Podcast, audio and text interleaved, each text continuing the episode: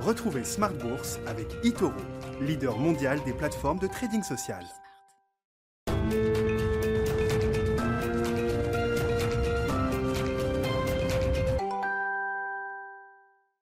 Bienvenue dans Smart Bourse, votre double dose quotidienne de marché sur Bismart en direct chaque jour à la mi-journée 12h30 13h et le soir la grande édition, le grand digest de l'information économique, financière et boursière pendant une heure à partir de 18h30 au sommaire ce soir toujours cet empressement du marché à jouer le, rattrapage et la réouverture prochaine des économies. On le voit encore aujourd'hui avec les thématiques qui sont jouées par les investisseurs, avec euh, des hausses indicielles de plus de 1% en Europe ce soir à l'arrivée. Vous aurez le résumé complet dans un instant avec Nicolas Pagnès depuis la salle de marché de Bourse Direct, mais on est toujours dans ce, rallye value, ce rallye des valeurs cycliques, des valeurs décotées, appelez-le comme vous voulez. En tout cas, ce sont les, les, les secteurs massacrés qui poursuivent leur euh, rattrapage, le secteur le secteur de l'énergie, pétrole et gaz, le secteur du voyage et du loisir qui sont les emblèmes de ce mois de novembre, un mois de novembre alors qui se conclura dans quelques jours mais qui s'annonce quand même historique en termes de performance. Parmi les symboles du jour, on peut noter le Dow Jones à Wall Street qui franchit pour la première fois de son histoire les 30 000 points et on voit parallèlement l'once d'or qui est un peu délaissé depuis euh, quelques temps maintenant, l'once d'or qui est repassé sous les 1800 dollars. Voilà pour les grands mouvements de marché. Alors que Joe Biden est en train d'installer son administration, on, entend on attend la confirmation des principaux postes qui euh, ont déjà été euh, distribués, la confirmation notamment que Janet Yellen sera la prochaine secrétaire au Trésor américain et on a vu sur les premières fuites hier une réaction de marché positive. Janet Yellen is back et ça plaît aux investisseurs on se demandera pourquoi avec nos invités de Planète Marché dans un instant. Et puis le dernier quart d'heure de Smart Bourse chaque soir, c'est le quart d'heure thématique. Le thème du jour, ce sera le Japon. Quelles sont les forces structurelles du marché japonais? Un marché qui a régulièrement mauvaise on va le dire comme ça, auprès des investisseurs. On en parlera avec un, un spécialiste de l'investissement euh, japonais parmi les équipes de gestion d'Amiral Gestion qui sera avec nous donc en direct à partir de 19h15.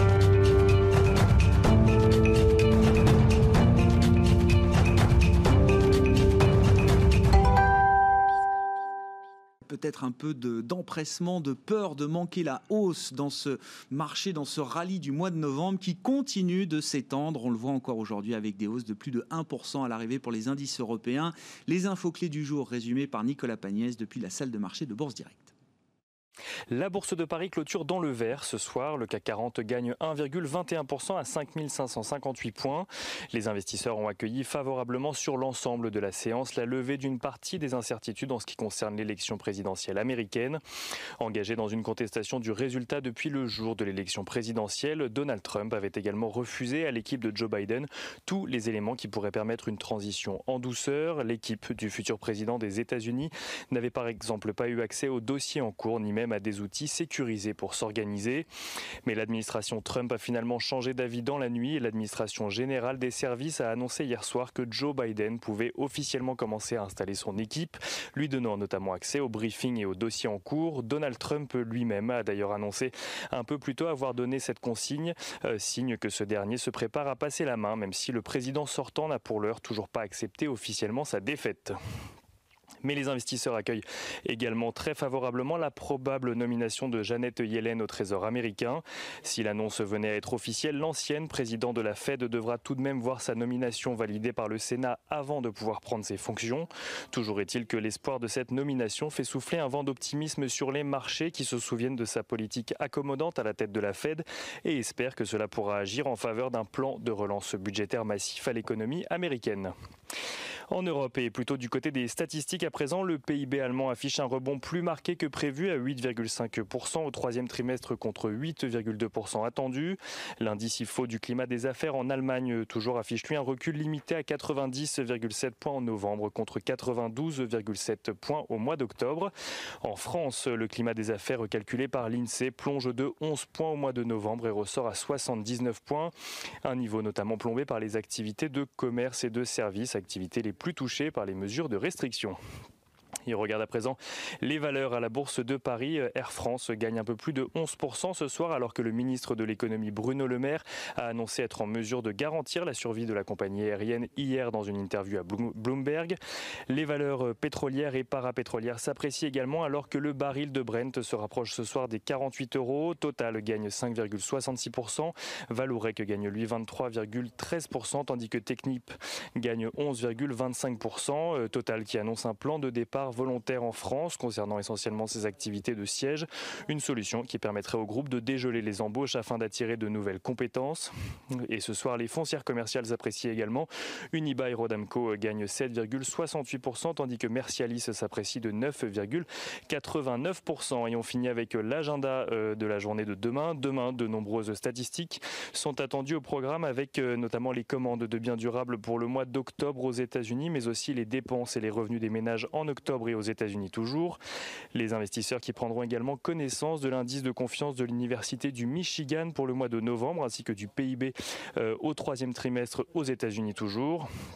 Les investisseurs qui regarderont également de très près le compte-rendu de la réunion de politique monétaire de la Fed qui s'est tenue euh, donc les 4 et 5 novembre dernier. Sur le front des valeurs, c'est Elior qui publiera ses résultats annuels, résultats de son exercice euh, décalé 2019-2020. Et dès ce soir, les investisseurs pourront surtout suivre la prise de parole d'Emmanuel Macron à propos d'un éventuel allègement du confinement.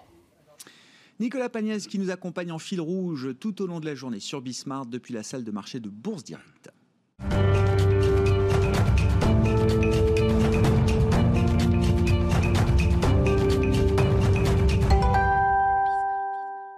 Trois invités avec nous chaque soir pour décrypter les mouvements de la planète marché. Julien Kistrebert est avec nous ce soir, gérant chez Monségur Finance. Bonsoir et bienvenue Julien. Merci d'être là. Franck Dixmier nous accompagne également, le directeur des gestions obligataires d'Allianz Global Investors. Bonsoir Franck, bienvenue. bienvenue à Jean-Jacques Friedman également, bonsoir. bonsoir Vous êtes directeur des investissements de Natixis Wealth Management. Le rallye value, le rallye cyclique, le rallye des mal-aimés, la reflation, appelez, euh, appelez-le comme vous voulez, mais c'est la, dynamique de marché euh, du, mois de novembre. Qu'est-ce qu'on peut en dire à ce stade, euh, Jean-Jacques? Et, c'est vrai que ma question est un peu directe, mais est-ce que ça va trop vite? C'est la question qu'on a envie de se poser à ce stade. Ou pourquoi ça va aussi vite? Je pense que les gens ont été marqués d'abord par euh, la capacité du marché sur de mauvaises nouvelles, quand même, ça qui est extraordinaire. Moi, je fais remonter ça euh, à l'annonce du reconfinement. C'est-à-dire que on avait un discours, comme beaucoup de gens, dans ce qui compte, ce n'est pas l'économique, mais c'est vraiment la sortie, la réponse épidémiologique. Donc là, elle est quand même très favorable, hein, parce qu'il y avait un doute jusqu'à présent, c'est est-ce qu'on trouvera un vaccin ou pas Donc là, c'est oui, et en plus avec un taux de succès extraordinaire. Donc on salue une bonne nouvelle, mais on a réussi à tenir pendant quelques jours face à des nouvelles. Alors après, on peut réinterpréter en disant c'est le confinement, mais c'était pas exactement la même chose, etc. Ça replonge quand même et ça reporte finalement beaucoup de décisions. Le déconfinement sera plus difficile, hmm. les mesures de relance, etc. Donc ça, c'est un peu le début, je trouve, de, de ce mouvement-là. Et après, je pense que finalement, beaucoup de gens sont assez bien positionnés depuis le début de l'année. C'est-à-dire avaient joué plutôt des thèmes, des valeurs de croissance, etc. Et comme beaucoup de gens, bah, on essaie de préserver. On avait commencé à le jouer.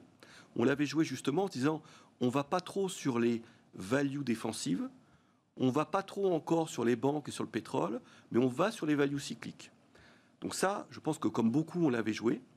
C'est quoi Juste pour, pour définir un peu, être, que ce soit pas trop conceptuel. Euh, de l'aéronautique, ça peut être de la chimie, ça peut être de l'industrie, ça peut être de l'automobile, vous voyez. Ça peut être quand même de l'assurance qu'on préfère aux, banques.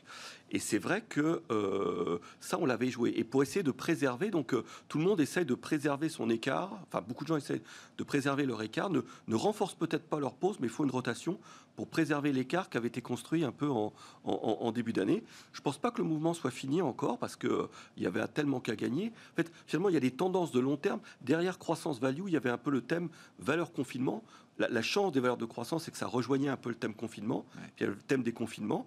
Et quelque part, qu'on le joue en sectoriel ou en pays, vous voyez, en pays, ben, on était sorti de pays asiatiques aussi pendant quelques temps pour revenir sur l'Europe. C'était un peu la même idée, en se disant, bah, euh, finalement, on joue un peu finalement ce déconfinement que ce soit à travers de secteurs ou à travers euh, finalement de zones géographiques. C'est important à expliquer, hein, parce que là, c'est de la, de la, technique de, gestion, mais c'est fondamental pour comprendre ce qui se passe en ce moment sur, euh, sur les marchés.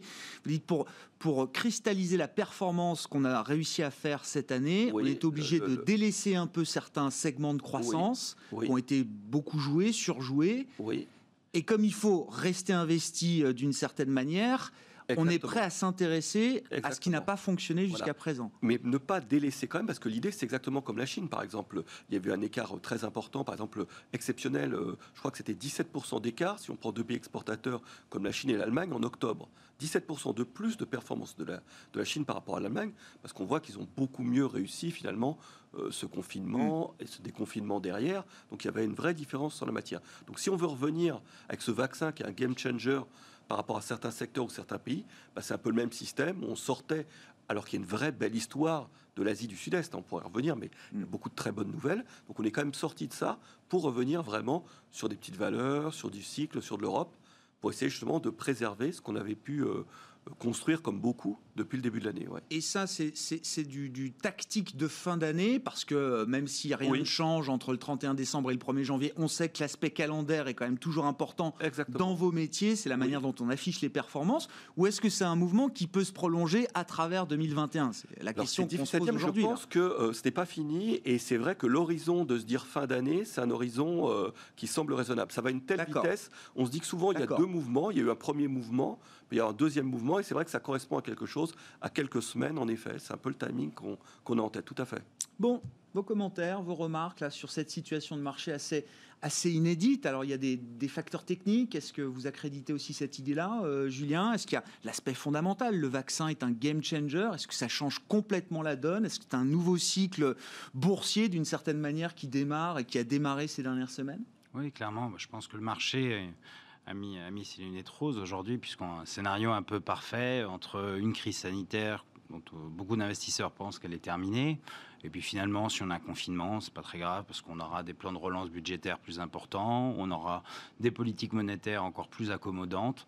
Donc finalement, le, marché sera toujours euh, inondé de, de liquidités. Voilà, maintenant sur le vaccin, il reste quand même quelques incertitudes hein, euh, sur la durée d'immunité, des effets secondaires ou pas. C'est vrai qu'on n'a pas beaucoup de recul, surtout sur les nouvelles technologies basées sur l'ARN messager. Mais globalement, je dirais que le marché aujourd'hui euh, fait comme si ces problèmes n'existaient plus. Et puis d'un autre côté, on a, comme on le disait, des taux qui restent très bas, des liquidités abondantes. Et donc tout ça, évidemment, ça nourrit le marché. La vraie question, c'est est-ce que ce, scénario, je dirais, euh, parfait, où on se projette sur 2022, mm. parce qu'on se dit si jamais... ah, c'est déjà 2022 maintenant Voilà.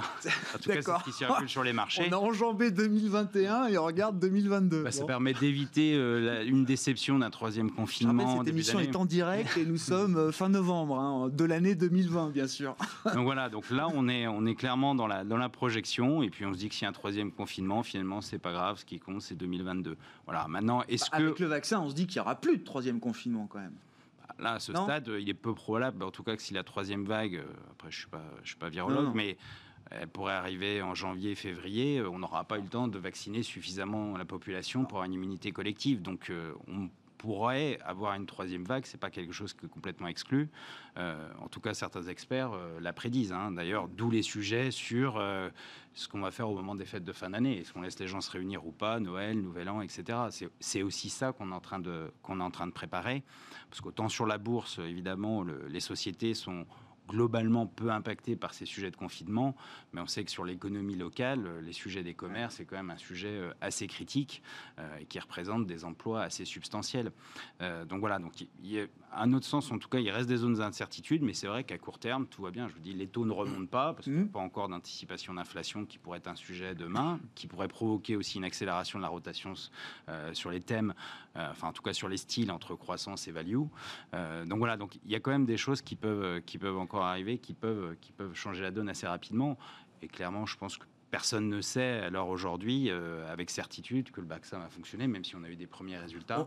On, peut avoir encore des zones d'incertitude. On, a acheté un peu un blue sky scénario sur le, sur le vaccin. Là, on, est allé, euh, on a intégré un scénario parfait d'une barrière vaccinale efficace, euh, dès le De relance budgétaire, de politique monétaire très accommodante. le blue sky, tout est parfait. Et du coup, ça crée un petit risque de marché quand même à court terme ou vous êtes plutôt d'accord sur l'idée que, parce qu'à ce rythme-là, on finit l'année avec un CAC 40 à 6000 points qui était le niveau de départ de l'année 2020. Euh, Donc, je, euh, pense que entre les fondamentaux et la vie des marchés, je sais qu'il y a parfois un écart. Je pense qu'il est intéressant de regarder, c'est euh, l'évolution des taux longs américains, qui sont, on le sait, sur les valorisations des sociétés par le biais des taux d'actualisation qui peuvent avoir un impact significatif. Et je pense que c'est ça vraiment le, le curseur qu'il faut regarder, puisque c'est par le biais des valorisations, évidemment des arbitrages d'actifs aussi, c'est là qu'on peut avoir, à notre sens, le mouvement qui peut, qui peut avoir le plus de sens. Même si sur les taux courts, évidemment, on sait que les banques centrales sont là, euh, mais euh, j'écoutais l'autre jour le, chef économiste de la Fed qui disait qu'il serait très à l'aise avec un taux à 1,5-2%. Et évidemment, si on a 1,5-2%, c'est aussi positif parce que ça veut dire qu'on est sorti de l'ornière. Ouais.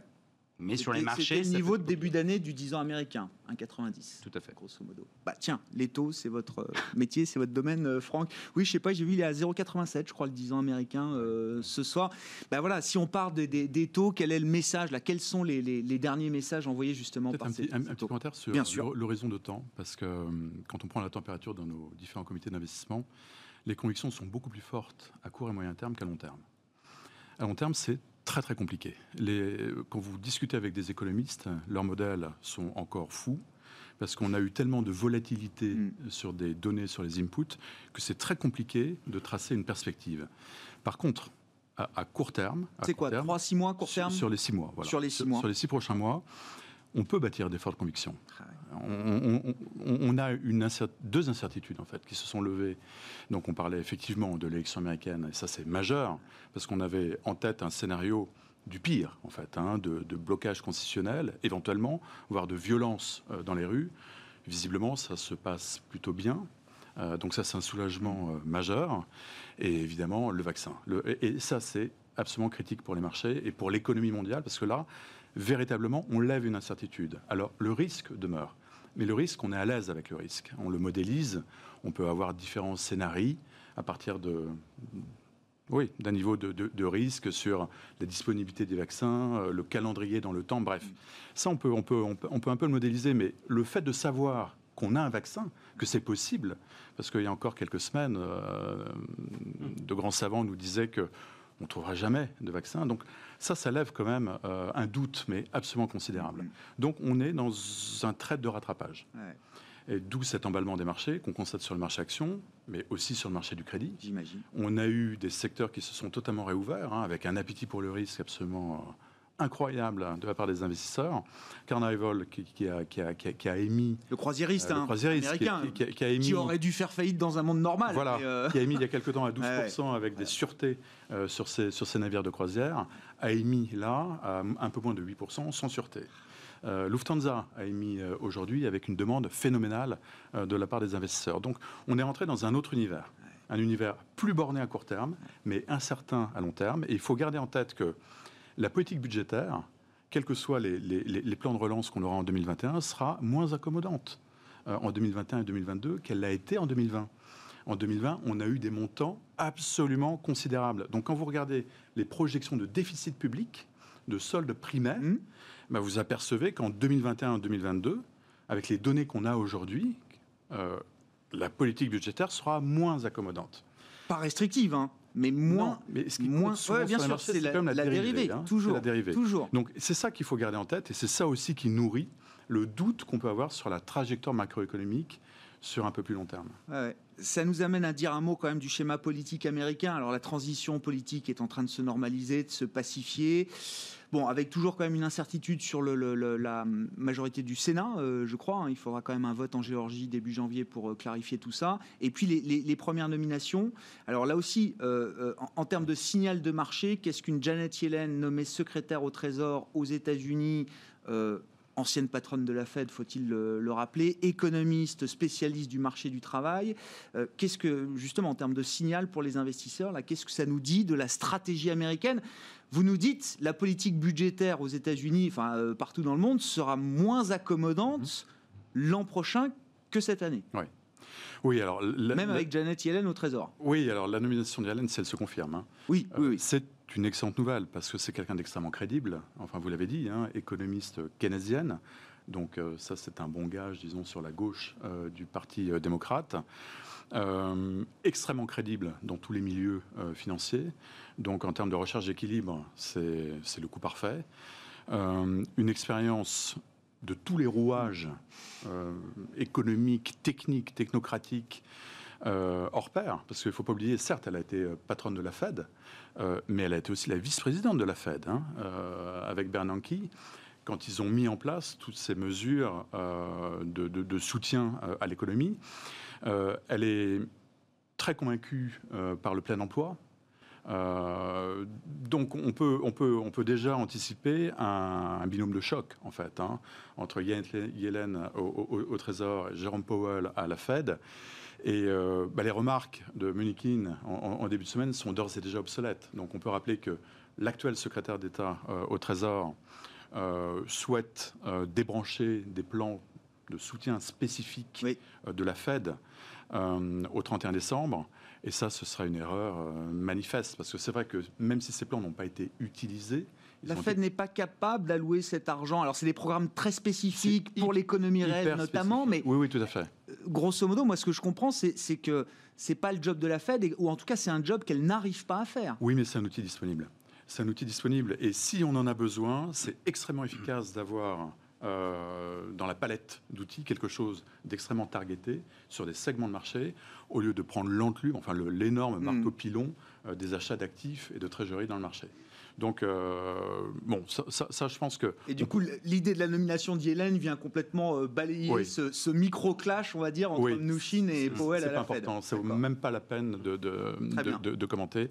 Non, non, on peut compter vraiment sur un binôme extrêmement ah efficace et on en aura besoin. Parce que Avec quelle marge de manœuvre euh, budgétaire? C'est toute la question. Combien est-ce qu'elle va pouvoir obtenir du Congrès de Janet Yellen Oui, c'est la question. C'est la question, mais enfin, devant l'opinion publique américaine, avec peut-être 400 000 morts du, du Covid dans, dans quelques mois, et c'est un horizon assez proche, hein, visiblement, quand on regarde les. Euh, les enfantillages politiciens tiendront, tiendront pas très longtemps. Non, non, je pense que je pense qu'il faut être raisonnable. Un petit commentaire sur le, nouveau schéma politique euh, américain, euh, Jean-Jacques. Bah, déjà, peut-être ce qu'on peut dire aussi, c'est quand on parlait tout à l'heure de sa capacité à bien interpréter des nouvelles pas extraordinaires. Rappelons que le schéma au moment de la journée de l'élection était quand même pas extraordinaire, hein, parce que euh, je pense que le marché aurait pu interpréter au contraire très bien euh, un alignement euh, bleu de Sénat avec, avec Biden. Mm. Et là, il y avait quand même, donc il a une capacité, et là encore, c'était un élément supplémentaire qui a convaincu qu'il n'y avait rien à chercher vers, vers le bas. C'est vrai que les 500 milliards qui, qui, de reprise finalement de la Fed, ça peut compter quand même, parce que si vis-à-vis, c'est-à-dire qu'il n'y avait pas l'utilisation aujourd'hui, parce qu'il n'était plus en schéma de crise, mais s'il y a un schéma de crise, bah, il faudra le refaire passer au niveau du Sénat. Ça peut quand même un petit peu compliqué. Moi, je pense que. Elle a d'autres moyens à sa disposition, la Fed. Même Powell l'a reconnu. Quand oui, elle a d'autres moyens, mais euh, voilà, c'est. Je, pense que c'est dans les petites. Vous voyez, on, parle là beaucoup. Diable est dans les détails. voilà, on, parle du trésor, on parle du fait que qu'il euh, y a une passation qui se fait. Ça se fait pas totalement propre au niveau euh, du, secrétariat au mm. Trésor. On pourrait dire la même chose aussi au niveau du secrétariat d'État. On voit que on a un nouveau qui arrive, Anthony Blinken, qui veut remettre sans doute le pays dans un cadre géopolitique. Et on a en même temps Mike Pompeo qui va avec Israël et l'Arabie Saoudite hier euh, et qui contredit finalement ce, ce ralliement possible et ce lien avec l'Iran. Donc il y, a, Trump, faites-lui confiance pendant, encore un mois et demi, oui, encore savonner la planche pendant quelques temps. Euh, peut-être ce qu'on peut dire, c'est que justement, euh, peut-être que en Europe, il y a une forme de rattrapage qui peut se faire avec une prise en charge finalement épidémiologique qui a, été plus en amont en Europe. On a le sentiment qu'aux États-Unis, avec l'arrivée de Biden, bah, euh, par rapport aux chiffres que vous citiez d'explosion de cas, peut-être qu'il peut y avoir des mesures un peu plus fortes et qu'on euh, on a l'impression que c'est un des éléments entre la différence sectorielle entre les indices plus cet élément-là qui fait que ponctuellement, euh, les, investisseurs euh, vont un peu plus vers l'Europe. C'est un peu ce qu'on, ce qu'on peut dire. Ouais. je comprends. Bah, alors, si vous voulez ajouter un mot sur le schéma politique américain, euh, Julien, puis je voulais qu'on revienne un peu sur les, rattrapages sectoriels, thématiques là, de marché. En deux mots, oui. Enfin, je suis d'accord avec les, les deux autres intervenants. C'est évidemment une excellente nouvelle. C'est quelqu'un pas trop politisé, donc on n'a pas de risque de, de mesures qui soient à l'encontre de l'intérêt de, l'économie. Ça lève aussi certainement un risque de régulation plus dure sur, sur les banques américaines. Voilà, donc globalement, euh, tout ce qui va dans le sens du dialogue et euh, du poursuite, de la poursuite du soutien à l'économie est évidemment une bonne nouvelle. Je, pense au passage, ça va, ça va beaucoup discuter de la fin de l'indépendance des banques centrales. Et pourtant, Janet Yellen est une de celles qui a défendu l'indépendance de, la Fed. Mais de l'avoir passé si rapidement de la Fed au Trésor, évidemment, ça va alimenter l'idée que on est en train de fusionner les trésors et les banques centrales. Oui, enfin là, c'est parce qu'il y, a un outil très spécifique, mais c'est vrai que même si Jérôme Powell s'en est défendu, c'est sûr que les suites de, tweets assassins de Trump, euh, on peut dire oh, la pression politique en tout cas, a pu influencer euh, la stratégie de la Fed, même si finalement il fallait le faire et c'était euh, extrêmement important de le faire. Et ils en avaient conscience, mais on peut dire que les, les politiques ont peut-être poussé à ce que les choses aillent un peu plus vite. Juste là-dessus, Franck, est-ce que Yellen au Trésor? Est-ce qu'on ancre l'idée qu'on est en train de, fusionner là, les deux institutions, le budgétaire et le monétaire? Non, je pense pas, parce que la, Fed a une triple mission en fait. Hein. Bon, elle en a une double euh, officielle, sa stabilité des prix et le plein emploi. Mais elle en a une troisième, qui est une mission euh, que toutes les banques centrales euh, ont embrassée, c'est la stabilité financière. Mm. et, la Fed a démontré qu'elle avait tous les moyens à sa disposition pour le faire. Donc non, je ne pense pas. Enfin, le, débat de l'indépendance de la Banque centrale se pose à mon avis beaucoup plus en zone euro euh, qu'aux États-Unis.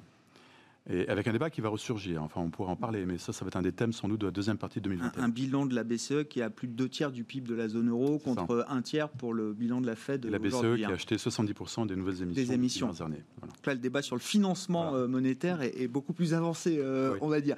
Je reviens au secteur là, qui, marque le, le, mois de novembre et ce, ce, rallye de rattrapage. Alors, ce sont les banques, les financières évidemment, pétrole et gaz, total est passé de 27 à 37 euh, euros. et puis le secteur du du, voyage et du tourisme. Euh, euh, est-ce que c'est la, même histoire pour tous ces secteurs? Est-ce qu'il y a des secteurs sur lesquels on est plus convaincu que d'autres? Comment vous regardez justement ces euh, deux, trois histoires du mois de novembre, Julien? Bah, Enfin, clairement, c'est des reprises de cycles et d'anticipation de déconfinement dans, les, sur ces trois secteurs, en mhm. tout cas. Après, avec des dynamiques qui nous semblent très différentes, puisque je vais commencer par celui qu'on a, sur lequel on est le plus méfiant, c'est le travel and leisure qui, en tout cas pour certains ont déjà bien rebondi, je pense notamment au secteur hôtelier, alors qu'on est encore d'un point de vue opérationnel dans une zone qui est euh, extrêmement compliquée, extrêmement trouble, et puis un sujet euh, de fond, euh, est-ce que les modes de consommation, est-ce que les usages vont changer? Et ça aujourd'hui, je pense que c'est assez compliqué d'être catégorique. On ne dit pas qu'ils vont pas reprendre l'activité, mais est-ce qu'on retrouvera les niveaux de 2019 rapidement? En tout cas, quand on écoute les associations professionnelles, euh, ils n'ont pas l'air très optimistes.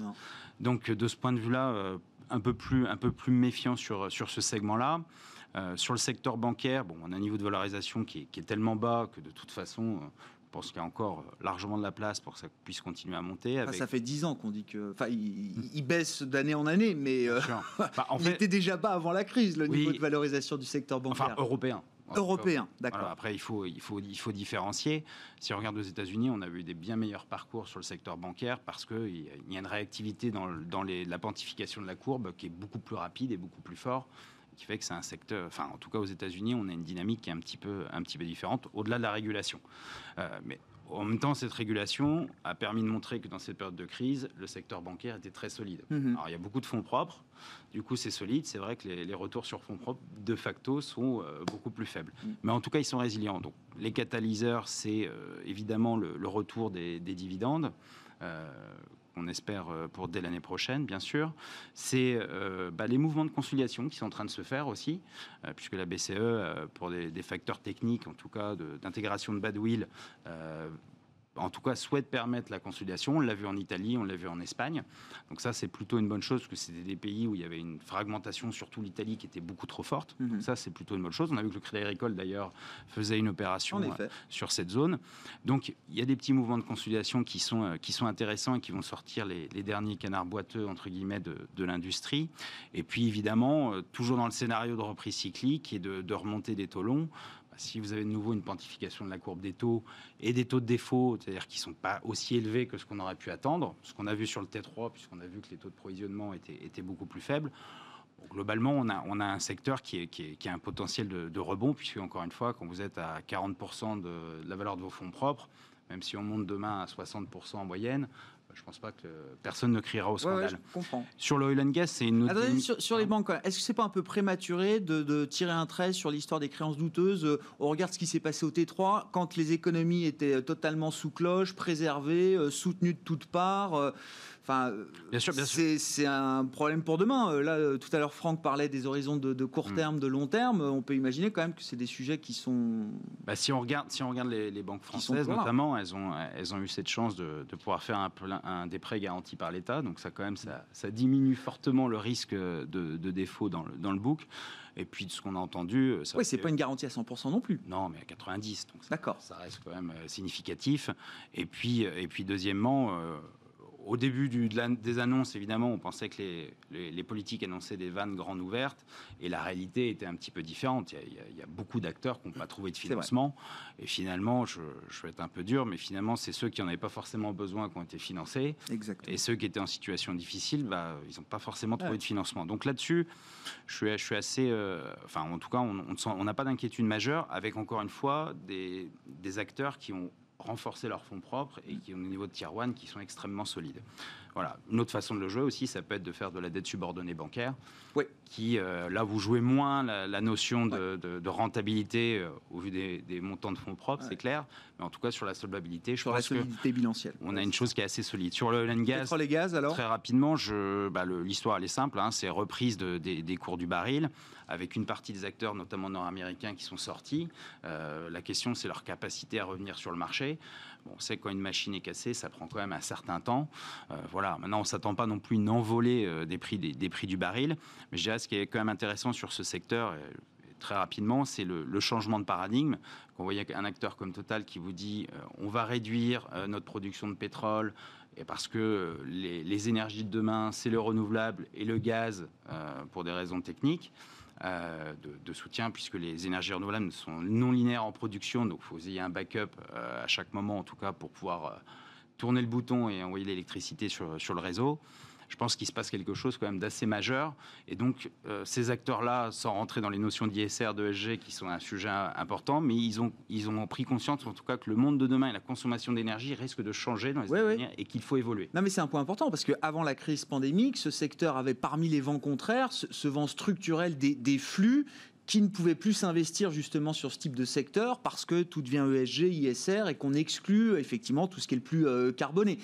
Les choses vont quand même changer structurellement. Il y, a, des flux qui vont pouvoir revenir s'investir oui. sur ce type de, alors valeur par valeur évidemment, mais sur ce type de secteur. globalement, on voit que tous les acteurs veulent diminuer l'intensité carbone, ça peut faire euh, très court. Mm. Et puis, euh, bah, il y a des acteurs, après ça dépend quand vous le regardez en tant qu'investisseur, est-ce que vous devez acheter que des sociétés qui sont déjà parfaites ou est-ce que vous achetez des sociétés et vous, vous les incitez à aller dans le mouvement? Ah Ça, c'est la deuxième vague de l'ISR peut-être. Ça, c'est un, ah débat de fond, mais en tout cas, ce qui se passe aujourd'hui va plutôt, euh, plutôt euh, dans ce sens-là, en tout cas. Jean-Jacques, vos remarques là, sur ces secteurs qu'on évoque, hein, qui sont les emblèmes de ce, de ce rally value et peut-être de cette nouvelle dynamique de marché? Alors, subordonné bancaire, on y est, je dirais, presque tout le temps. Ça, c'est vraiment un secteur qu'on aime bien, parce que justement, quand on n'aime pas être actionnaire, c'est parce que justement, c'est pas rentable, mais on est protégé. Donc, ça, c'est un secteur qu'on aime bien. Après, dans les banques, c'est pas justement un secteur sur lequel on, on est revenu on est revenu plus sur les euh, cycliques industriels que, que j'ai tout à l'heure. Tout à l'heure Quand on choisit des banques, je pense que euh, on, alors on en a un peu, mais on choisit vraiment euh, les plus solides. Autant, autant ne pas prendre le risque d'aller choisir la petite banque italienne, etc. Donc on prend, on peut prendre un agricole, une BNP, une banque nordique. C'est vraiment comme ça qu'on qu raisonne. Même chose également sur le sur le pétrole. Je pense que les thèmes de fond qu'on évoquait reviendront. Alors c'est vrai qu'aujourd'hui on parle d'engagement Mm. du fait que euh, ça sera différent. Mais concrètement, quand vous avez un fonds euh, ISR, on regarde que euh, la moyenne de ces valeurs, moins 20% de valeur qu'on enlève, est meilleure que la moyenne de l'indice. Et donc vous pouvez toujours mettre un dossier pétrolier, etc. Même les banques, paradoxalement, sont mal notées en, en ESG. C'est ça un peu le paradoxe, mais donc on pense que ces tendances de fond euh, restent. on peut en prendre un peu, mais euh, après ça, ça, coûte quand même quoi. On, gère euh, par rapport à sa moyenne pondérée. Donc la politique d'engagement, c'est vrai. C'est-à-dire que justement, on regarde des valeurs qu'on aurait bien aimé choisir, mais qu'on ne peut pas prendre ou prendre insuffisamment. Et on porte l'engagement auprès des entreprises pour dire bah, faites ça ou faites ça, mais, mais, mais ça coûte quand même de les avoir en, portefeuille. Donc je pense que ces tendances de fond resteront et reviendront quand même. Sur, le thème de la réouverture des économies, là je trouve que le secteur du voyage et tourisme est, intéressant. Jusqu'où est-ce qu'on peut envisager une normalisation de ces activités?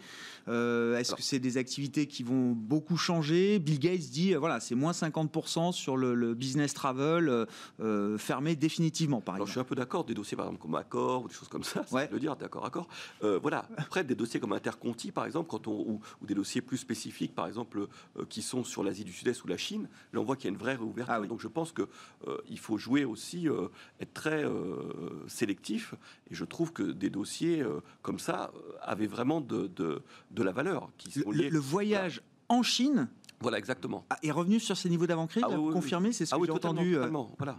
Et, en plus, le fait qu'il ne se déplace pas en fait, pour venir en Europe aux États-Unis, fait que là, il y a vraiment eu une vraie, un, vrai tourisme quoi, qui, s'est, qui, a, opéré en chinois. Donc il y a une vraie différence quand même en, la matière. Oui, mm.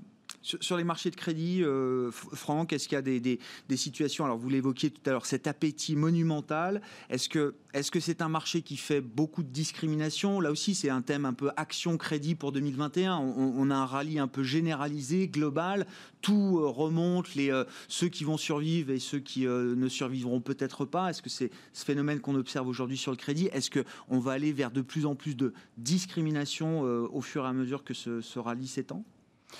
Alors, quand, vous regardez les, flux euh, mondiaux depuis le début de l'année, euh, en fait, il y a une décollecte hein, sur le high yield. Alors, c'est un peu contre-intuitif quand mm. on regarde la performance du marché récente et la compression des spreads qu'on a pu observer. Donc, c'est une compression qui s'est faite, en fait, qui été le fait d'un petit nombre euh, d'investisseurs. Mais aujourd'hui, le rendement disponible moyen sur le, le marché du high yield euro, c'est inférieur à 3%. Ah oui. C'est déjà revenu à des rendements aussi faibles. oui, oui. Donc, euh, donc la compression, euh, la compression, elle a été euh, extrêmement, extrêmement rapide. Mhm. Et, globalement, alors ça c'est totalement contre-intuitif, mais il y a une demande obligataire, mais absolument phénoménale. Phénoménale. Donc on a des montants de cash qui sont considérables, qui restent à investir.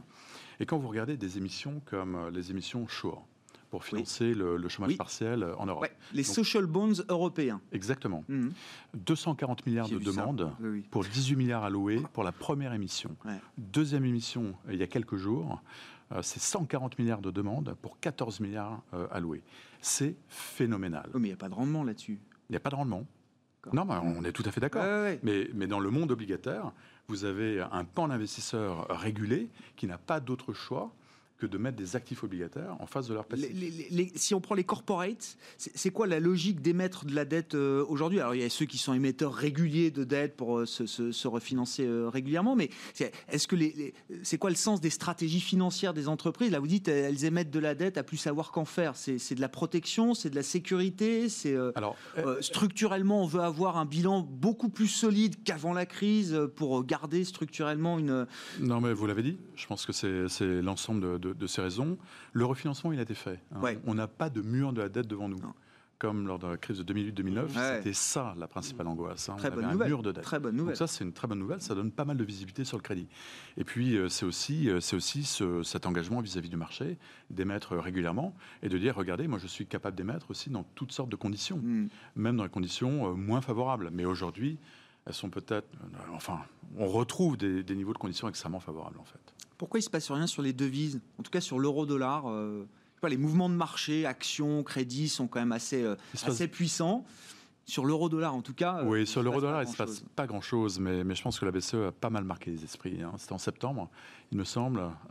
donc, quand elle a signalé qu'un 20 contre dollar. Oui, au cours de l'été, Philippe Lane, hein, c'est ça. Ouais, ouais, fin, fin d'été. Hein, voilà, c'est ça. tournant août-septembre, oui, effectivement. Et j'ai l'impression que personne. Il avait dit euro-dollar, it does matter. It does matter. Ça, Absolument. Ça compte quand même. voilà. Et quand, le chef économiste de la Banque Centrale Européenne euh, sort ce genre de choses, et évidemment, vous l'écoutez. Et euh, personne ne veut, ne veut, se mettre en face du bilan de la Banque Centrale. Donc, euh, je pense que les devises, il y, a il y, a beaucoup de thèmes à jouer, notamment sur les devises émergentes. les devises asiatiques qui ont énormément rattrapé, parce que l'Asie nous donne une visibilité extraordinaire en termes de, en termes de croissance future. Chaque sujet, on revient à l'Asie. Hein. Enfin, depuis le début de l'émission, chaque fois, on fait un petit passage par l'Asie. Hein. L'Asie qui ne va pas être en récession cette année. Hein. Donc, euh, c'est une performance remarquable. Il y a des devises un peu plus exotiques comme le rouble qui ont extrêmement bien performé sur la période récente. Donc, c'est plutôt ça qu'il faut regarder plutôt que l'euro-dollar, il me semble.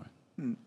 Euh, bon, sur les devises, je ne sais pas s'il y a un petit commentaire. On, est, on, en, parle souvent, on est long sur les devises émergentes, on est toujours short sur le dollar. C'est-à-dire que quand on ah. a des fonds US, on, est, on a été couvert depuis très longtemps. Alors à l'époque, on pensait que Donald Trump euh, agirait sur cette carte et ferait baisser le dollar. Mais même là, on pense que. Euh, parce qu'il y aurait tout théoriquement entre les déclarations de la BCE, entre le potentiel de différence entre les mouvements sur les taux dollars et euros, que, que l'appréciation de l'euro s'arrête. Alors c'est vrai qu'il does matter, mais. Ça peut, donc euh, on ne s'est pas découvert. Et euh, on pense qu'on peut aller plus loin, peut-être dans les 22 à 23, que voilà, souvent ça déborde. Un, mouvement qui s'initie, c'est des mouvements long terme, donc on ne sait pas ce qui peut se passer. Euh, ça peut peut-être déborder quand même. Donc pour l'instant, on n'a pas découvert nos, positions US sur, sur le change. Ce serait un frein pour les actions européennes à un moment? À partir d'un certain stade, oui, quand même. Euh, on considère que 10% d'appréciation euro, c'est 6 ou 7% de moins sur les BPA. Donc ça compte. un des edges, c'est de se mettre sur des mid-cap justement, plus domestique. C'est un des éléments qu'on a fait aussi, justement, par rapport à ça. Euh, oui, oui, on pense que le mouvement peut quand même. Euh, alors, euh, quand le marché veut tout voir en bien, il ne regardera pas, à un moment donné, il le regardera, mais c'est quand même un des points. pour l'instant, c'est pas encore pénalisant, mais ça mm. peut l'être un peu plus loin, oui. Mm. Je voulais, si vous voulez ajouter un mot sur les devises, Julien. Non, je pense Avec plaisir, mais je voulais qu'on dise un mot du DAX. Alors, le DAX, qui est le, le premier grand indice européen, revenu revenu positif year to date. Encore une fois, on est toujours sur cette vision calendaire des choses. Donc au 1er janvier, le DAX est symboliquement euh, positif. Je crois que c'est le seul des grands indices euh, européens. Il y a peut-être la bourse d'Amsterdam euh, aussi, je crois, dans la, dans la zone euro. je ne sais pas si ça appelle un commentaire sur cette performance. Et puis le, DAX, qui est le DAX 30 historiquement, qui va subir sa, sa, sa plus profonde transformation depuis sa création euh, à la fin des années 80, puisque euh, la, bourse euh, de Francfort va intégrer 10 valeurs supplémentaires. Je n'ai pas le calendrier en tête, mais voilà, ce sera le DAX 40 demain avec des règles d'intégration un peu différentes. Alors, bon, c'est quand même un des plus gros indices européens. Oui, bah, ce, qui est, ce, qui est, intéressant, bon, déjà l'économie allemande évidemment a été euh, moins touchée euh, par le confinement que, que l'Europe du Sud ou la France. Euh, on a aussi le fait que l'Asie a continué de bien tourner, puisqu'on le rappelle, l'Allemagne fournit quand même beaucoup de machines pour cette zone, donc c'est et dans la composition du DAX, c'est un poids significatif, tous les biens d'équipement. Donc là, clairement, c'est un facteur qui a été, qui a été positif. Sur l'élargissement, je dirais que n'y a pas gros commentaires à faire, sinon bah, d'élargir, d'avoir peut-être plus diversifié le, la composition de l'indice pour le rendre plus attractif. Ce qui est surtout important, c'est les règles de gouvernance, avec euh, des publications de, trimestriels qui seront surveillées de plus près, euh, avoir seulement des entreprises qui, sont bénéficiaires, et tout ça, c'est les conséquences de, la fraude euh, Wirecard. Mmh. entre autres, hein. mmh. mais clairement, en tout cas, une volonté des Allemands de, faire un peu le, ménage par rapport à ce qu'il y a pu avoir chez eux, puisqu'on a beaucoup accusé la Bafine, en l'occurrence de, laxisme, puisque quand qu'on a une société qui intègre le DAX et qu'on découvre qu'il y a près d'un milliard qui a disparu dans des comptes déposés en Asie du Sud-Est dans une banque inconnue et quand on appelle, euh, les gens de la banque disent bah non, ils n'ont jamais été clients chez nous, on comprend pas. Bon, c'est quand même, euh, c'est, on peut se poser quand même beaucoup de questions sur sur la qualité des contrôles. Donc je pense et, qu'avant même d'enquêter, la BaFin, l'autorité de marché allemand, euh, s'inquiète plutôt des journalistes qui publient ce genre d'informations. Non, mais allons au bout de l'histoire. Non, mais c'est vrai que non, mais ça veut dire non, mais blague à part, ils n'étaient pas au standard. Ah non, pas au niveau. Clairement, Non, mais ça peut être euh, une révélation pour beaucoup d'entre nous. Hein. C'est pas évident que. Vous savez comment on appelle euh, le, régulateur euh, allemand? Non. Le sleepy régulateur. Ah Donc le régulateur qui dort. Ah oui. Ah oui, enfin c'est la, république. ouais, non, non, mais bon, on a en tête le Deutsche Qualität partout, et non, mais visiblement. Dans ce domaine-là, c'est moins le cas. c'est vrai qu'en France, on peut au moins se féliciter de ça. C'est tant mieux. Les autorités de contrôle chez nous peuvent faire du zèle, mais elles sont plutôt très sérieuses et plutôt reconnues pour être globalement plus sérieuse en tout cas. Euh, pour, pour les, les, gestions, la gestion indicielle notamment, enfin quand on fait passer un indice de 30 à 40 valeurs, ça va créer beaucoup de choses, de mouvements, ça va. Euh, Alors on ne sait pas quelles sociétés vont intégrer, donc c'est un peu compliqué de, de, dire exactement ce que ça va donner. C'est vraiment un peu tôt, mais je pense que vraiment le point clé aujourd'hui, c'est surtout à notre sens euh, la notion de gouvernance. C'est vraiment ça. Ah Et de rassurer les investisseurs sur, sur la qualité en tout cas des, des dossiers en Allemagne. Non, Jacques, je sais pas si un bah, petit mot, c'est quand même un événement, hein, tous les jours. Je suis pas sûr que ça change fondamentalement l'appréciation qui reste quand même bonne pour l'Allemagne. Quoi. Il faut des business models de qualité, donc c'est ça qui reste quand même euh, important. Il y a eu quelques déconvenus aussi Euronext de Deutsche Börse qui ont pu jouer aussi. Hmm. Donc voilà, c'est peut-être une façon euh, voilà, de, de de camoufler un peu ça, mais non, je pense pas que dans les compositions. Bah, après, en Allemagne, c'est surtout le secteur financier qui a posé euh, de nombreux problèmes. Hein. Euh, on parle souvent de la Deutsche Bank et ses dérivés, de la Commerzbank, de toutes les Sparkassen qui, en 2008, avaient fait un peu n'importe quoi euh, en finançant. à n'importe quel prix des acteurs dans le shipping, par exemple, qui avaient posé de gros problèmes. Donc voilà, c'est globalement, je pense qu'il y, a un secteur financier qui, euh, qui, a, qui a voulu s'inventer euh, parce qu'ils ont des conditions de financement très favorables dans mm. des métiers et qui ont certainement fait de, quelques erreurs, avec peut-être un régulateur pas assez euh, près de présent, réveillé, pas assez éveillé. je voulais qu'il nous reste deux minutes. Je voulais qu'on termine. Alors sur l'Europe au sens large, Franck, le policy mix européen. On a parlé de Janet Yellen du Trésor de, de la Fed. en, en, Europe, est-ce que le couple fonctionne toujours bien. Euh, alors ça se fait à l'européenne, d'après ce qu'on peut constater, parce qu'il y a quand même un petit blocage toujours sur ce, à la fois sur le budget pluriannuel européen qui intègre ce plan de relance de 750 milliards. Le marché n'a pas l'air de s'en émouvoir. on n'est pas inquiet là-dessus parce que pour la Pologne et la Hongrie, c'est quand même, on, parle quand même de subventions directes hein, de 3%, équivalentes à 3% de leur PIB. C'est des montants absolument euh, considérables. Vis-à-vis de leur opinion publique, ce serait fou. Enfin, ce serait prendre un risque fou de mettre, euh, enfin, de justifier par des principes d'ailleurs douteux euh, de ne pas recevoir euh, ces subventions euh, européennes. Et puis au-delà de ça, il y a aussi l'accès aux fonds structurels européens. Il n'y a pas que ces subventions à recevoir, c'est l'accès à, en fait, à tous les bénéfices attendus pour ces pays de la, construction européenne. Donc, à mon avis, c'est une péripétie. On, on devrait. Faut quoi, un bon sommet en décembre pour régler les choses? Oui, mais ça, ça enfin, l'Europe, c'est géré. Oui, oui, bah, ça, les sommets, on, s'en peut, on peut leur faire confiance. Et puis, alors, peut-être d'un point de vue un peu plus géostratégique, euh, la Pologne a besoin de l'Europe. Euh, la seule crainte de la Pologne, c'est de voir revenir les Russes, hein, pour être tout à fait concret. Donc, en termes d'alliance, on ne peut pas imaginer une seconde la Pologne se mettre à dos euh, mm. ses partenaires européens. Donc, ça devrait être gérable. Bon, le sujet, c'est l'état de droit, on le rappelle, hein, Pologne, Hongrie versus Bruxelles et l'Union européenne. Merci beaucoup, messieurs, d'avoir été avec nous euh, ce soir en plateau pour euh, décrypter cette planète marché. Euh, Franck Dixmier était à nos côtés, directeur des gestions obligataires d'Alliance Global Investors, Jean-Jacques Friedman, directeur des investissements de Natixis Wealth Management, et Julien Kistrebert, gérant chez Montségur Finance.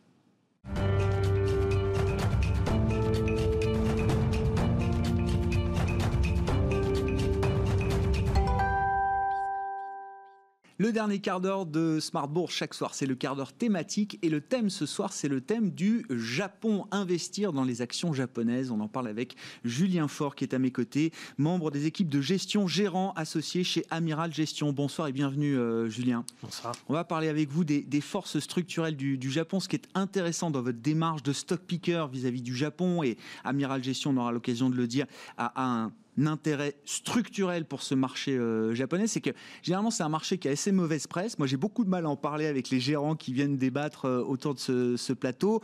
Faiblesse du PIB, pas de croissance potentielle, faiblesse démocratique, démographique, et à travers tout ce qui paraît être des inconvénients, vous arrivez à avoir des opportunités. Un truc tout bête, mais c'est que la, la faiblesse démographique d'un pays, ben, ça pousse à l'innovation, par exemple. Eh ben, tout à fait. Alors, c'est vrai que c'est un marché qui a un peu mauvaise presse, qui ne suscite pas l'adhésion, mais pour nous, c'est ce qu'il faut. Donc, euh, donc c'est ce qui est intéressant pour nous. Alors, il y a, y, a, y a, deux, en gros, deux gros points qui reviennent souvent, deux points d'inquiétude qui reviennent mm. souvent quand on parle aux gens sur le Japon. Le premier, vous l'avez mentionné, c'est euh, la faible croissance du PIB. Donc là-dessus, en fait, les études académiques sont assez claires. C'est-à-dire qu'il n'y a pas euh, finalement de corrélation entre la croissance du PIB d'un pays et les rendements boursiers réels, donc ajustés de l'inflation, de vos placements. Donc ça, c'est une très bonne nouvelle. Ensuite, euh, finalement, sur le vieillissement de la population, en tant que stock picker, ce qu'on essaie de se dire finalement, c'est le, monde est comme ça, mais où est l'opportunité? Et en fait, euh, quand on regarde euh, les entreprises japonaises, bah, elles ont dû se, moderniser. Donc aujourd'hui, le Japon dispose de nombreux leaders mondiaux en robotique. donc je, vous connaissez sûrement peut-être Fanuc. Bien sûr. Les fameux robots jaunes. Donc qui ont des parts de marché extrêmement fortes dans le monde entier. Et Fanuc finalement, c'est, Fanuc finalement a pu se développer comme ça à cause de cette situation tendue. il faut pallier cette faiblesse démographique effectivement et ce marché du travail tendu en permanence pour. Euh, Je crois qu'on peut mentionner aussi euh, Daifuku, qui est un leader de l'automatisation des entrepôts logistiques, mais aussi des entrepôts de fabrication de semi-conducteurs. Donc voilà, beaucoup de, beaucoup de valeur ajoutée. il y a de l'innovation. Alors, dans, dans, les forces structurelles du marché japonais, j'ai découvert ça euh, avec vous, euh, Julien, c'est un marché qui est en expansion. On parle beaucoup des phénomènes d'attrition de la cote en Europe, aux États-Unis. Chaque année, depuis des années, il y a plus d'entreprises qui sortent de la cote européenne, américaine, que d'entreprises qui, en, qui entrent. Et au Japon, c'est un phénomène inverse. Tout à fait. Alors aujourd'hui, pour euh, vous placer la chose, on a 3600 entreprises cotées au Japon. Ouais. Donc c'est énorme avec beaucoup de small cap. Hein. C'est une cote qui est vraiment très riche dans la partie basse de la market cap, c'est-à-dire on va dire en dessous de 500 millions. Uh-huh. Il y a vraiment une vraie richesse. Euh, donc 3600 entreprises, mais vous me direz c'est bien, mais c'est pas tout, parce qu'on en a en plus 80 à 90 en moyenne depuis 2005 qui se cotent tous les ans. Ah ouais.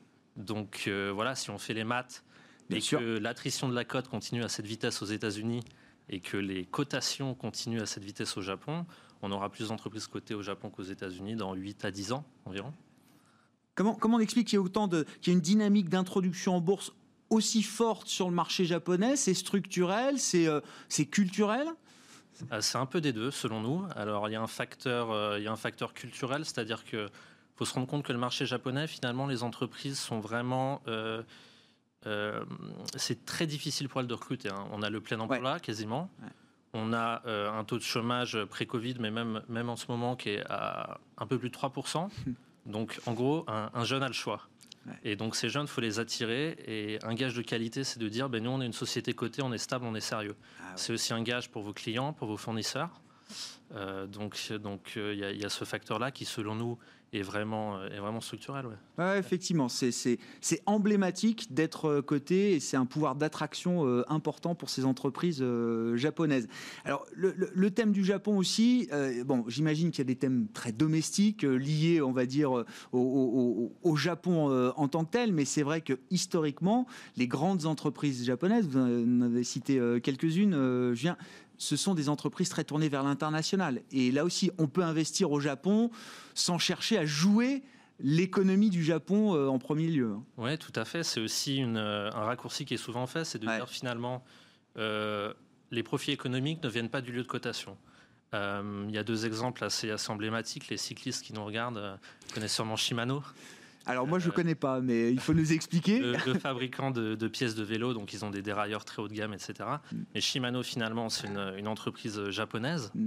Euh, si vous regardez les profits de l'entreprise, c'est 90% à l'étranger, 50% en Europe. L'Europe est le, premier centre de profit de Shimano. Donc c'est voilà, et c'est une, valeur qui, tire son épingle du jeu en ce moment. Euh, il y a d'autres entreprises, une entreprise qui s'appelle Pigeon, qui est un spécialiste des produits pour bébés, qui tire les deux tiers de son résultat opérationnel de Chine. Ah donc, euh, donc vraiment, vous avez ces entreprises qui ont réussi finalement, euh, c'est quelque chose de difficile, mais celles qui arrivent à tirer leur épingle du jeu à l'international, euh, délivrent des, belles histoires boursières. Qu'est-ce qu'on peut dire de la, structure de ces entreprises japonaises? Alors, sur le plan du bilan, est-ce que c'est c'est une manière de gérer des stratégies financières, des stratégies bilancielles très différentes de ce qu'on connaît en Europe? Sont des entreprises fortes, vous dites, euh, Julien. Tout à fait. Tout à fait. On a plus de la moitié de la cote qui est en, situation de trésorerie nette. Euh, vous avez des entreprises qui n'émettent que très peu d'actions. Hein, en fait, vous avez des entreprises qui ne font pas appel au marché parce qu'elles n'en ont pas besoin. Euh, donc elles accumulent beaucoup, beaucoup de trésorerie, mais finalement... Ce qui n'était pas forcément toujours bien perçu. Alors maintenant, peut-être que le regard change, justement, mais... Euh, non, exactement, exactement. C'était, quelque chose d'assez décrié, finalement. Ce qu'on a reproché au Japon euh, ces dernières années, c'était de dire, finalement, vous faites pas assez de place pour l'actionnaire. Et aujourd'hui, ben, nous, dans notre portefeuille, ce qu'on voit, c'est des entreprises qui, non seulement ne licencient pas, mais qui continuent d'investir et qui cherchent des acquisitions. Donc elles vont sortir de la crise plus forte. Ouais, ouais effectivement, cette manière de gérer les entreprises devient, enfin, se révèle être une force aujourd'hui euh, structurelle à travers cette crise pandémique, entre autres, hein, enfin, qui a révélé beaucoup de, beaucoup de choses. Et puis, il y, a, également tout le sujet de l'ISR ou l'intégration des critères euh, extra-financiers. Qu'est-ce qu'on peut dire des sociétés japonaises de ce point de vue-là, euh, Julien? Alors, il y a plusieurs choses. Sur la gouvernance, qui est peut-être le point qui a été le plus discuté finalement dans les médias, vous avez eu beaucoup de changements qui a pris place depuis 2015, avec AB qui a euh, fait un code de gouvernance, donc qui concerne les entreprises, un code de stewardship qui concerne les investisseurs et les détenteurs de capitaux institutionnels, et qui les a forcés en fait à avoir un dialogue et à publier plus d'informations et être plus transparents vis-à-vis de la communauté financière. Elles n'étaient pas au standard international de ce point de vue-là? Non, vraiment pas, notamment sur des sujets comme l'indépendance du board, etc. Mais finalement, cette euh, logique est très bien en marche. Aujourd'hui, vous pouvez plus gérer euh, l'argent du fonds de retraite japonais, qui est le, plus gros au monde. Bien sûr. Si vous n'adhérez pas au code de, stewardship. Donc, donc ça avance très bien. Euh, ce qui nous paraît intéressant quand on travaille nous, c'est de dire finalement il y a d'autres facteurs comme les facteurs sociaux où le Japon est finalement très avancé selon nous et, euh, et, qui sont pas assez mis en avant. Donc un exemple c'est c'est peut-être alors il y a la place de l'employé dans la société finalement, si vous regardez le Japon en 2008, euh, le, pays enfin, le pays et les entreprises du pays ont traversé la crise quasiment sans licenciement. Ce hein, le, taux de chômage n'a pas dépassé les 5 et 5,2 Donc, euh, donc voilà, le, la société au Japon est vraiment une entité sociale. Le deuxième point. Non mais attendez, c'est un truc de dingue. Ce qu'on ce qu'on voyait, on, on, a salué pendant des années la vitesse, vitesse d'adaptation des entreprises américaines, justement à travers notamment la force de travail. Et aujourd'hui, on vient saluer justement cette forme d'emploi à vie qui existe euh, au Japon, qui devient un modèle du genre quand on regarde les choses de manière extra-financière. Oui, tout à fait, tout à fait. Et ça se voit aussi sur les salaires. Alors, euh, c'est quelque chose d'assez intéressant, mais si vous regardez euh, aux États-Unis, vous commencez à avoir des voix qui s'élèvent un petit peu pour euh, parce que le ratio entre la rémunération d'un président et la rémunération d'un salarié est à des extrêmes. Mm. et ça crée évidemment tout un, toutes sortes de problèmes. au Japon, finalement, le, le, régulateur japonais a mis en place en 2010 des régulations concernant le, l'obligation de divulguer euh, les rémunérations des dirigeants mhm. au-dessus d'un montant de 100 millions de yens, donc 900 000 dollars. Euh, les Japonais n'aimant pas se faire remarquer et n'aimant pas sortir du lot, euh, la plupart des PDG ont benchmarké leur rémunération juste en dessous de ce ah, niveau-là. Aujourd'hui, on a des, rémunérations qui sont totalement raisonnables pour la taille des entreprises et qui sont, pour les très grosses entreprises, de l'ordre de 6 à 8 fois inférieures à ce qu'on peut observer aux États-Unis où les dépenses de stock options peuvent parfois paraître effectivement euh, démesurées. La culture japonaise et cette euh, obligation de transparence a finalement abouti à, caper les, plus hautes rémunérations dans les, dans les entreprises. Exactement. Qu'est-ce qu'on peut dire des autres aspects de, l'ESG dans ces entreprises euh, japonaises, hein, puisque ça, devient un, thème mondial aujourd'hui Oui, tout à fait. Je pense qu'au Japon, il y a beaucoup de choses qui sont faites. Euh, vous avez de plus en plus de reporting intégré, vous avez euh, des considérations euh, environnementales qui ont toujours été prises en compte. Mm. Hein, ça fait finalement ce qu'on a reproché à ces entreprises depuis dix ans, c'était de trop investir dans les produits, dans les économies d'énergie et de pas assez rémunérer les actions. Oui, tout à fait. Donc c'est assez paradoxal. nous, le problème qu'on voit aujourd'hui, c'est de dire finalement ces entreprises, elles sont déjà très bonnes. Il y a encore du travail, mais elles, sont, elles font vraiment du bon boulot. Mais c'est plus un sujet peut-être de communication d'arriver euh, à le faire savoir, en fait, tout simplement. Et, ça, c'est assez, c'est communication financière, extra-financière. Euh, alors là aussi, hein, c'est la culture japonaise, mais je n'ai absolument aucune expertise euh, pour, pour, pour analyser la culture japonaise. Mais, mais vous dites, il y, a une, il y a une culture quand même de l'humilité qui fait que ces points-là sont rarement mis en avant. Ouais, on cherche à pas trop sortir du lot et on est plutôt humble. Une, voilà, une, culture de l'uniformisation, de l'humilité. Exactement. Bon.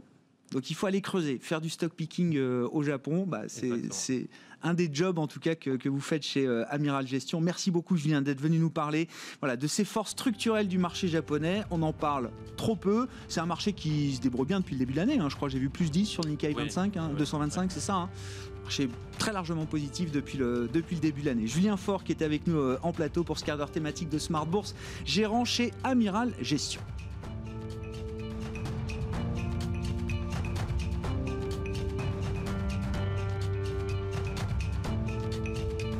C'était Smart Bourse avec Itoro, leader mondial des plateformes de trading social.